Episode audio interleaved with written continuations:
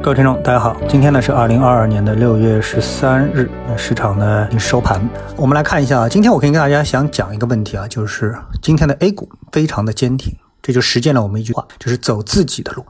看到这个标题的时候呢，很多人就会在想啊，那么今天的这个涨跌幅榜啊，指数榜啊，明明全部都是绿的，那为什么你说 A 股是涨的，是坚挺的呢？嗯，我想熟悉我的听众读者。呃，一定会知道，我看指数的视角啊，不是这样的，也就明白我说的是什么意思。今天表面上来看啊，上证指数跌了百分之零点八九，深圳成分指数跌了百分之零点三，都是下跌的。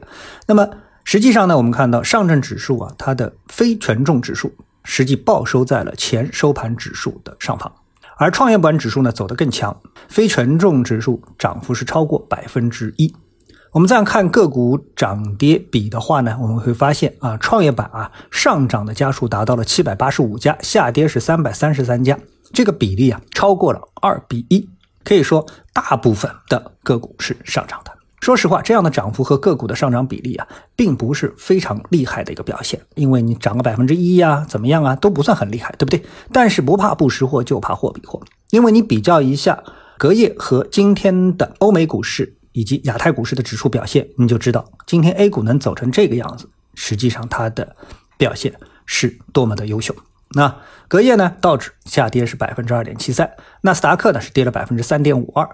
那么今天呢，亚太股市呢，啊，香港跌了百分之三点四二，呃，东京跌了百分之三点零一，台湾跌了百分之二点三六，那么都是大幅的一个下跌啊，一正一反加在一起，那你就知道了，哎，我们 A 股今天涨得多厉害了，对不对？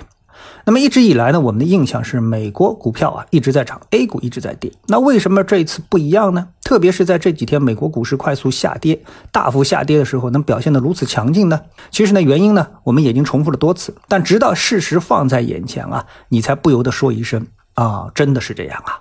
美联储陷入了加息的执念当中啊，通胀看上去不可控，但原因呢是俄乌战争。那战争呢看上去又是遥遥无期，但总是要结束吧。然后在没结束之前，大家一定会想办法对冲能源和粮食危机吧？如果这都应付不了，那直接全世界向俄罗斯投降算了，对不对？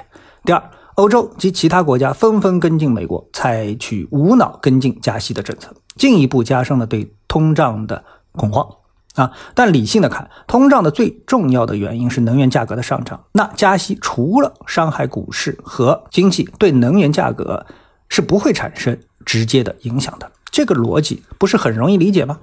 所以现在呢，只有中国在货币政策上走自己的道路啊。粮食危机、能源危机同样对中国有影响，但是我们更担心的是对经济的影响啊。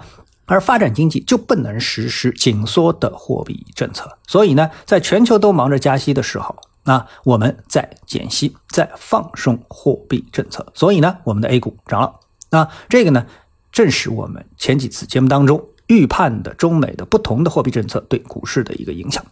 那么今天呢，值得一说的市场亮点还有很多啊。我们把这个呃板块涨幅拿出来看一看，ETF 的涨幅榜拿出来看一看，我们就可以很轻松的发现。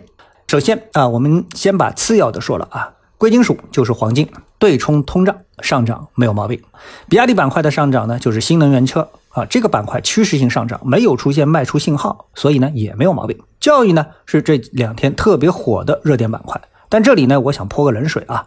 大家都知道，教育板块火爆是因为新东方的抖音双语直播带货啊，非常的火爆，几天加了上千万的粉丝。那但是呢，我们从几个角度思考一下之后呢，我们就发现新东方是不是有自己的网络教育平台？答案是肯定的，但是它也没大家料想当中的做的这么好这么强，对吧？